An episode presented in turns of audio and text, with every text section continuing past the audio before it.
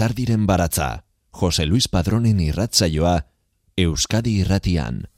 Gabon eta ongi etorri Lizardiren baratzaren irratzaio berri honetara.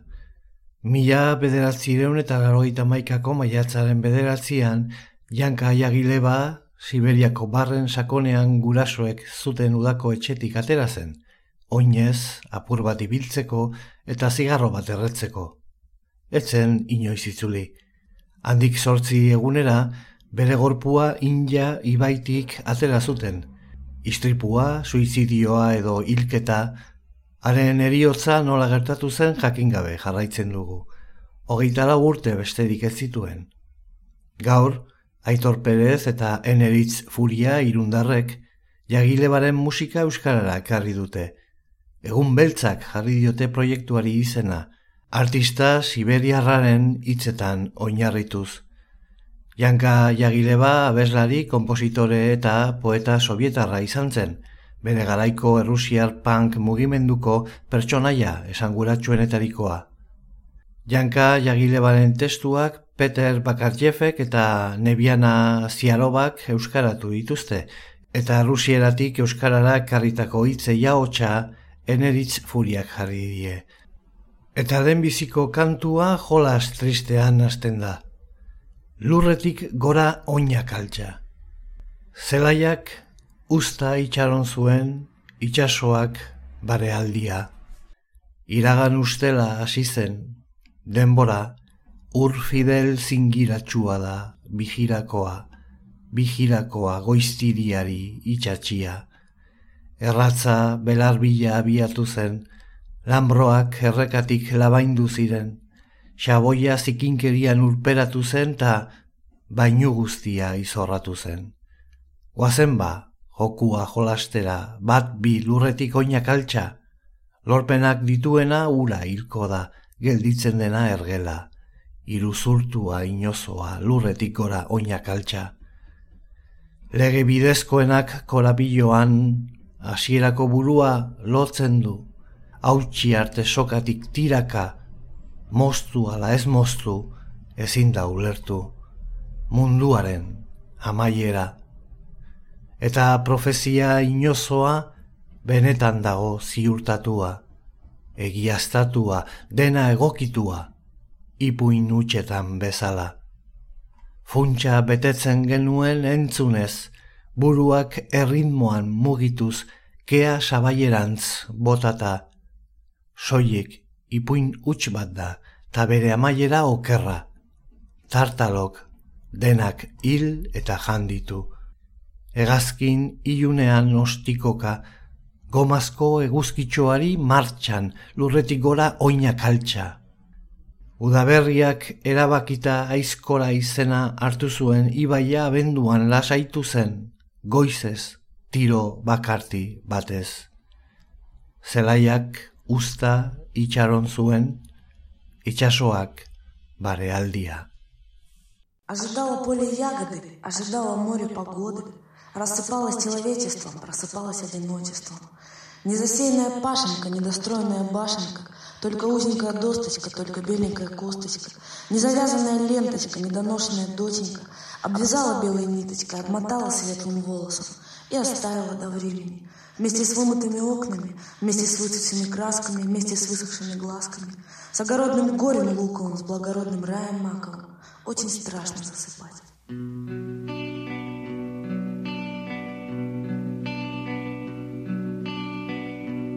Zelaiak usta itxaron zuen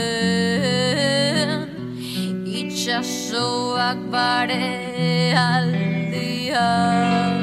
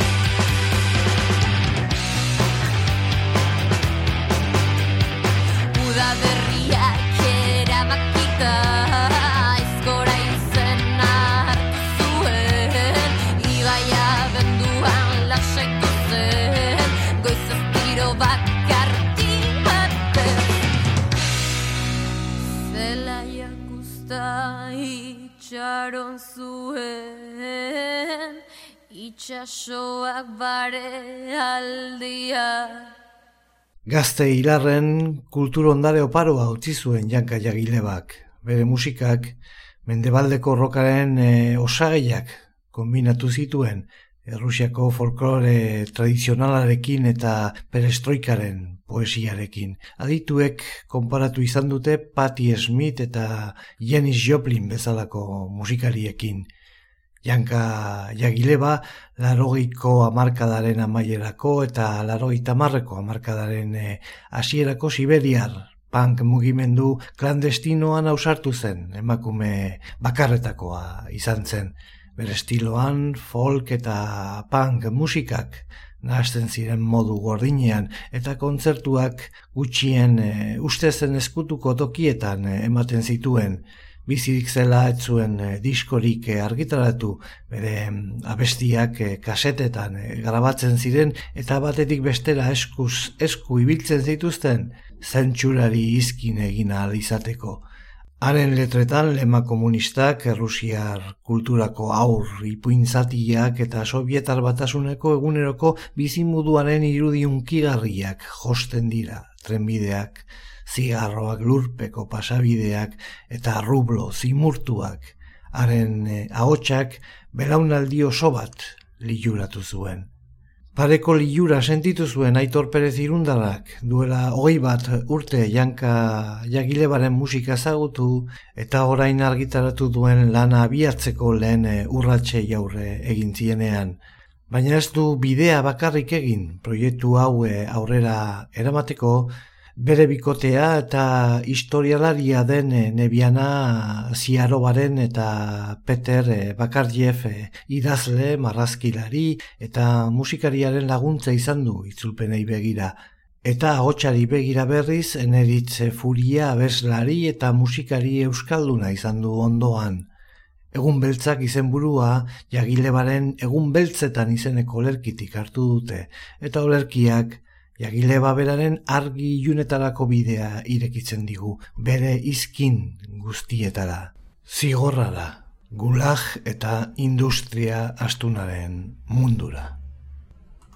Egun beltzetan, egun beltzean begi mozkor, zulodun eskuen dantza, biga jausi, launa eseri, zortzina zirkulutik at. Gurpilpean, hiru izkira asfaltupean agurra, buru ero burrumba isilean, izerdi hotza zirkuluan jausten da. Burdintzaldi, kolore isil, gomazko harrak hilaran. Asberrientzako atrakzioa, zirkuluan zaldiak egaz. Kaleidoskopioak ostots egiten ispilu okerrekin bat. Gurpila, arindoan einean. Iruta zazpi, kartetan, bipiak bufanda jandu. Zezena euliak astinduz, sartu zenba filminan, bilarreko bolak hautsi aurrez aurreko talkan bina zatitan zabalgunean, spazioan, bere iskinetan, erakusleioen zati atzean gala jantzi zapiak, lera irrista iupean iruzur, okel gordina, leio atzean loroak, kapeletik tren txartelak, ateratzen, ondoko zubira, leio gabeko helikopteroan, buruero burrumba isilean, gurpila arindoan einean.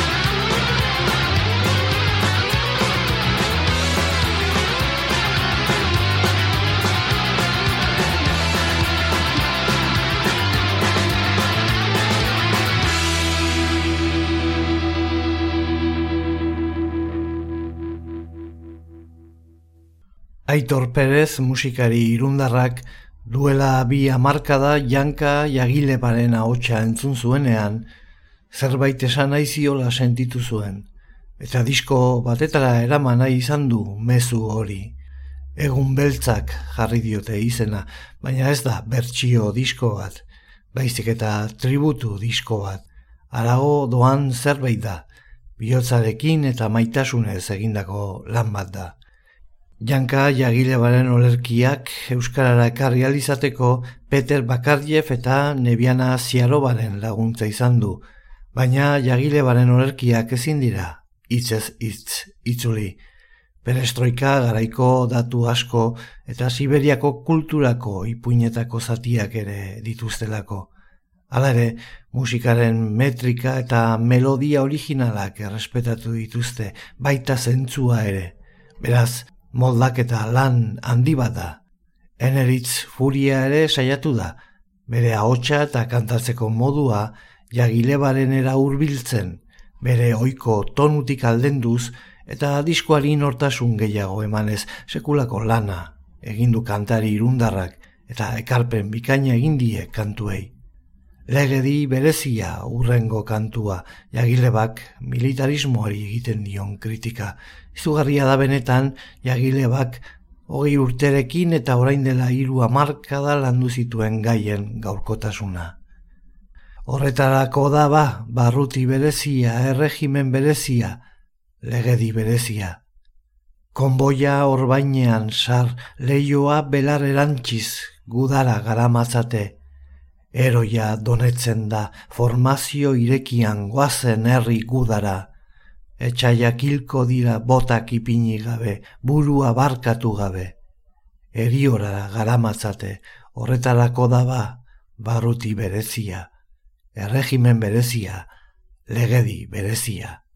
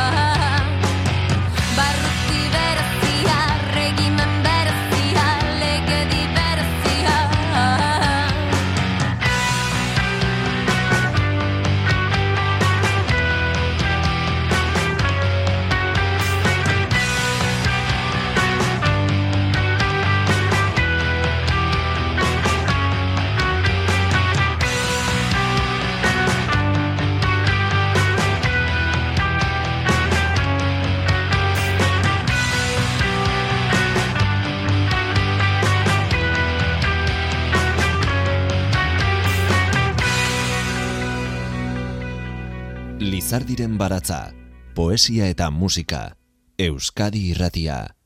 Mila bederatzireun eta laroita bosgarren urtean Mikhail Gorbatsov alderdi komunistako eta Soviet batasuneko presidente kargu hartu zuenetik, mila bederatzireun eta laroita maikako, egu berri egunean dimisio aurkeztu zuen arteko garaia izendatzeko, perestroika hitza da erabiliena.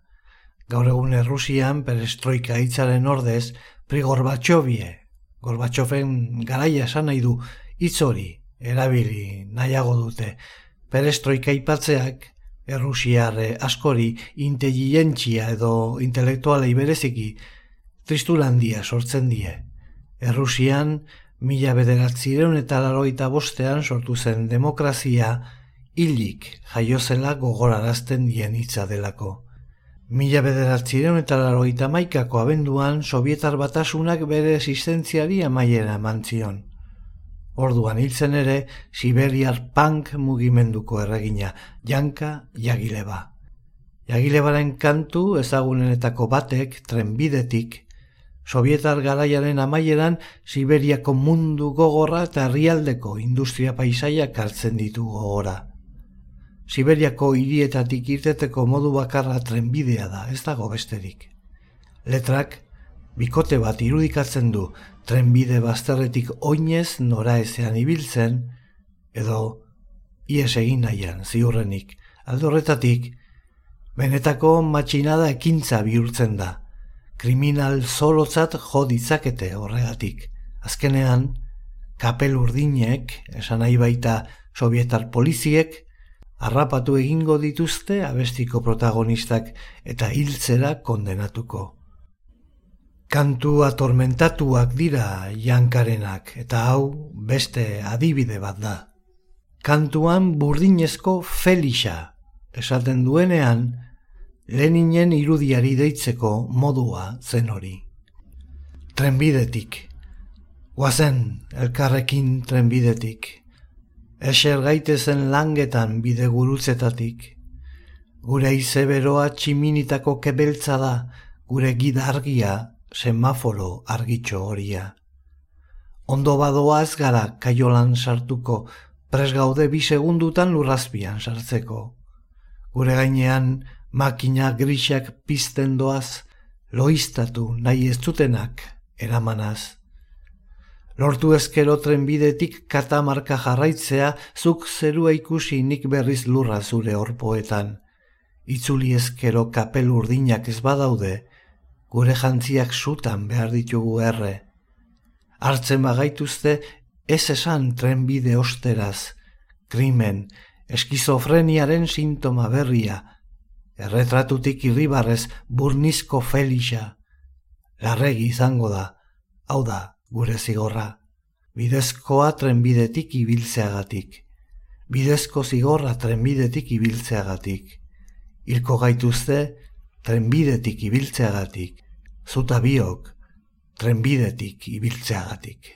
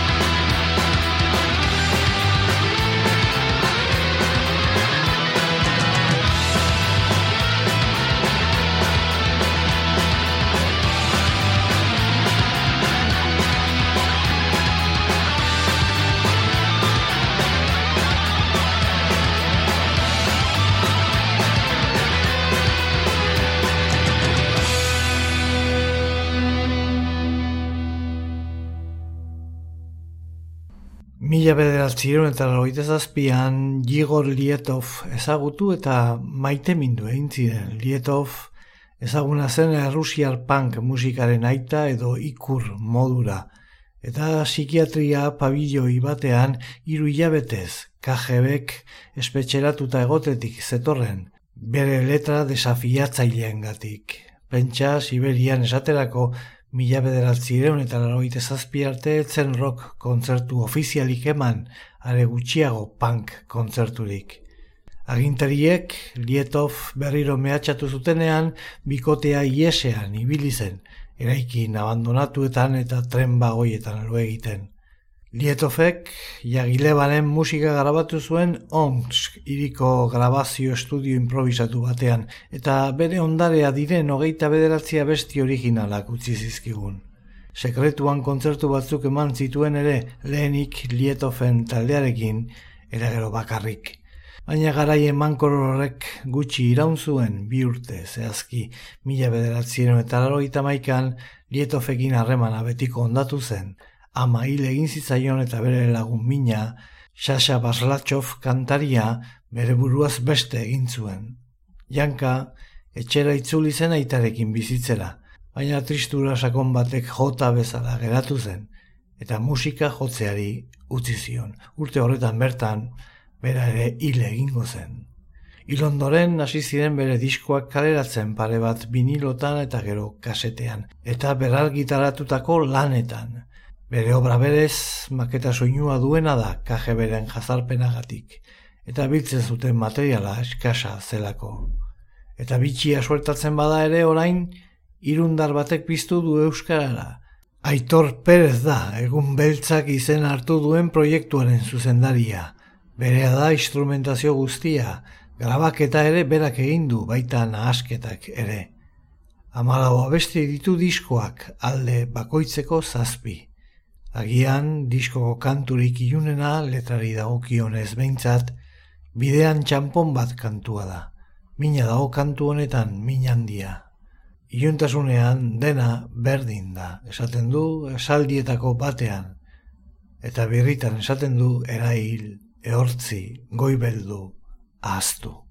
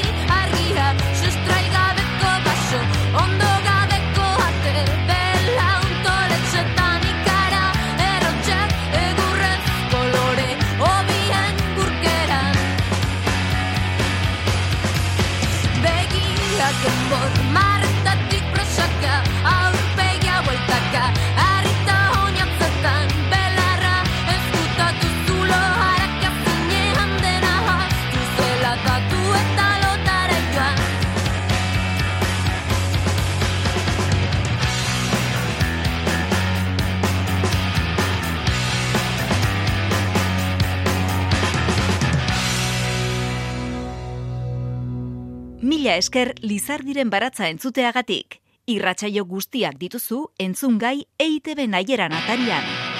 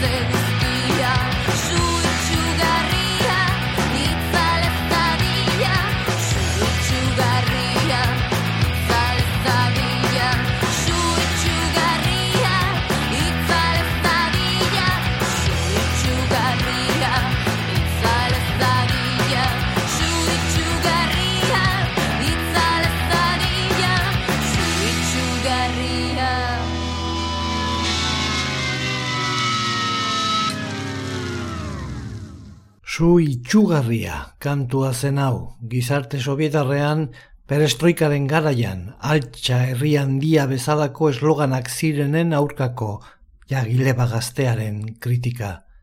Kantuak mila bederatzien eta larogeita osteko martxoaren hogeita bederatzean orain justu hogeita zazpi urte, barandiaran Moskun berri emaile bereziak Euskaldunon egunkarian argitaratu zuen mila bederatzien eta larogeita bost mila bederatzieron eta laroita mabost, ametsaren hasiera eta maiera, izeneko artikuluak harri digu, gogora, ala dio barandiaranek bertan. Sovietar batasun noiko errepubliketan independentziaren aldeko mugimenduek eta komunista ortodoxoen presioek Errusian Gorbatxofen irudia etengabe kaltetzen zuten bitartean, atzerrian Sovietar batasuneko azken lehendakaria geroz eta maitatuagoa eta ezagunagoa egiten ari zen. Mila bederatzen eta laroita marrean, Mijail eta Raisa Gorbatxofek, Humphrey Bogart eta Lauren Bakal balira bezala, Frantzian, Espainian, Alemanian I love Gorbi zioten kartel handiekin agurtzen zituztela esan da, hau zabalik geratzen dira Errusiarrak. Errusiarrek oso gustokoa dute, beren buruzagien akatsak azpimarratzeko txiste zorrotzak asmatu eta lagunen artean kontatzea, txisterik ezagunenak eta baita krudelenak ere Leonidat Brezhnev buruzkoak diren arren, Gorbatxofek ere baditu bere txisteak, ondo prestaturiko itzaldi luzeak egin, baina gero ezer gutxi egiten zuela azpimarratzeko txisteak, Larogeiko amarkadaen amaiera Mijail Gorbatxofi buruzko onako txiste historikoa asko zabaldu zen, sovietarren artean. Errusiako Estepan Barrena, Lenin, Stalin, Brezhnev eta Gorbatsov daramatzan tren erraldoi bat badoa. Bat batean, trenbidea bukatu eginda eta ondorioz trenak ezin du aurrera jarraitu. Orduan, bagoi batetik Lenin jaitsi da eta zer esan die trenean doazen gainontzeko bidaiariei. Tobaritz segurgarriak, arditzagun mailu, egur eta beharrezko guztiak eta has gaitezen trenbidea eraikitzen. Bidaiariek orduan irribarrea hauan dutela trenbidea eraiki dute eta trena badoa berriz ere Errusiatik barrena. Baina kilometro batzuk aurrerago trenbide gehiagorik ez dagoela eta trena berriz ere geratu eginda. Honako honetan Stalin jeitsi da trenetik eta zera esaten die bidaiariei. Zuk, zuk eta zuk jarraitu nahi baduzue, arezazue bere ala mailu, egur eta gainontzeko gauzak eta az zaitezte orain bertan trenbidea eraikitzen. Bidaiari gizara joek beldurtuta trenbidea eraikitzen dute eta trena badoa berriz ere, Errusian barrena. Pixka bat geroago, trenbidea maitu da berriz ere eta orduan Breznefek treneko leio batetik buru atera eta zera esaten die bideieriei. Tobari txagurgarriak, eser gaitezen guztiok geure eserlekuetan, itxi ditzagun begiak eta as gaitezen burua mugitzen, trena martxan balego bezala. Ordu bete geroago, Mikhail Gorbatsov jaitsi da trenetik eta trenbide gehiago ez dagoela ikusirik, zera esaten die bidaiariei. Tobari txagurgarriak, Ez dago trenbide gehiagorik, baina berdin dio. Jaitz zeitezte guztiak trenetik eta has gaitezen askatasun osoz inolako beldurri gabe trenari eta trenbidari buruz hitz egiten.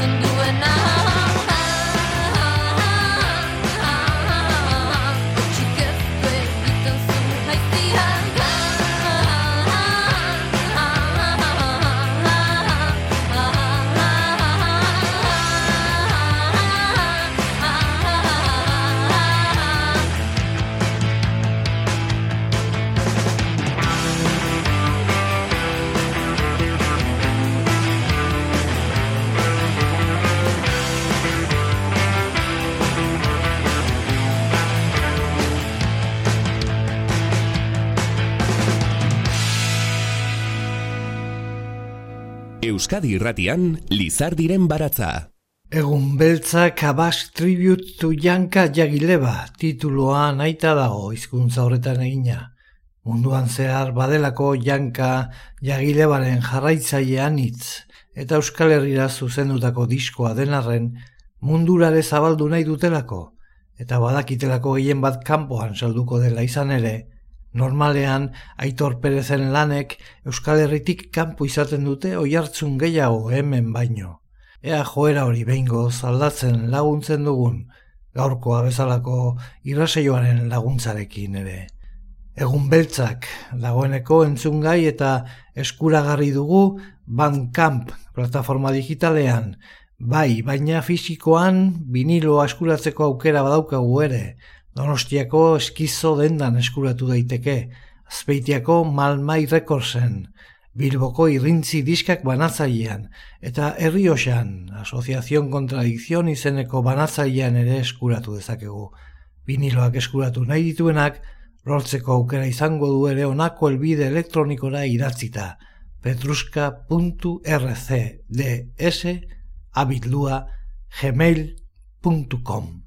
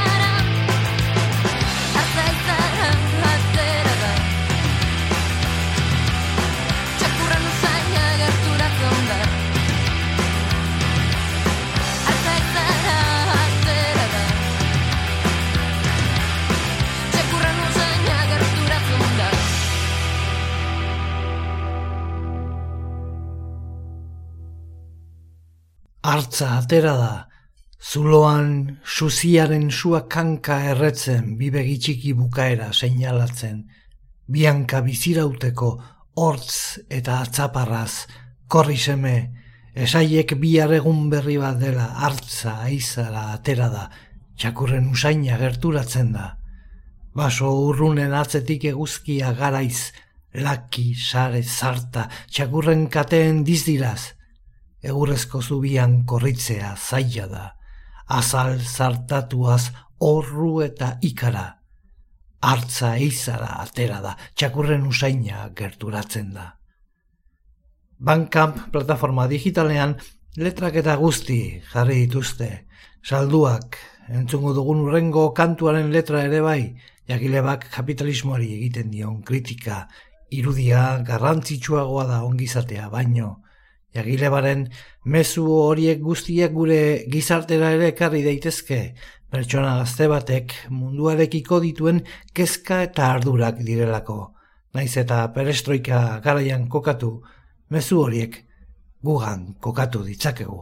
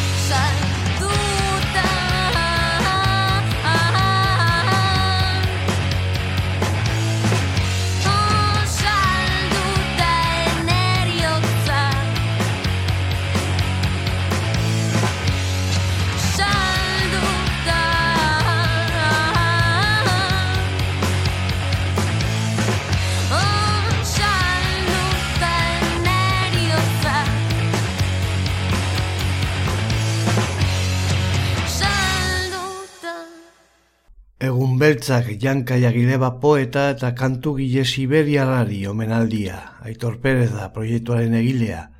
Nebiana Ziarobak eta Peter Bakarjefek egin dute Euskararako moldaketa lana. Bakarjef idazlea, musikaria eta marrazkilaria da viniloko azalaren egilea ere. Eneritz Furiak egin ditu letren zuzenketak eta hotxa sartu du disko honetan. Egun goibelak, irudi beltzak, gure garaiko ikur.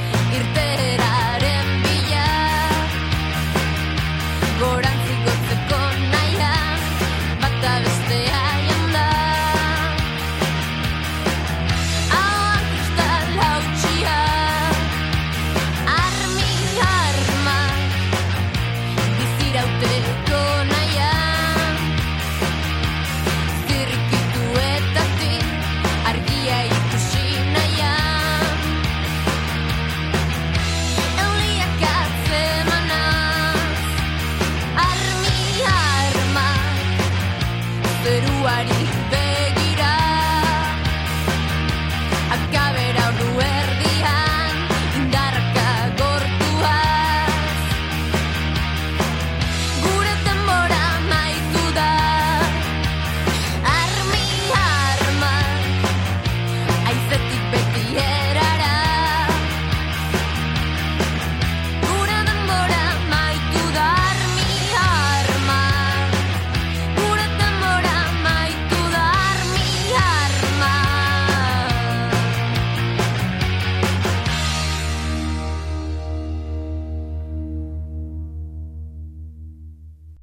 Brighton Beach Errusiarren eta Ukrainiarren kolonia da New Yorken, Odessa txikia esaten diote, Brooklyn auzoaren hegoaldean kokatua dagoen auzo horri.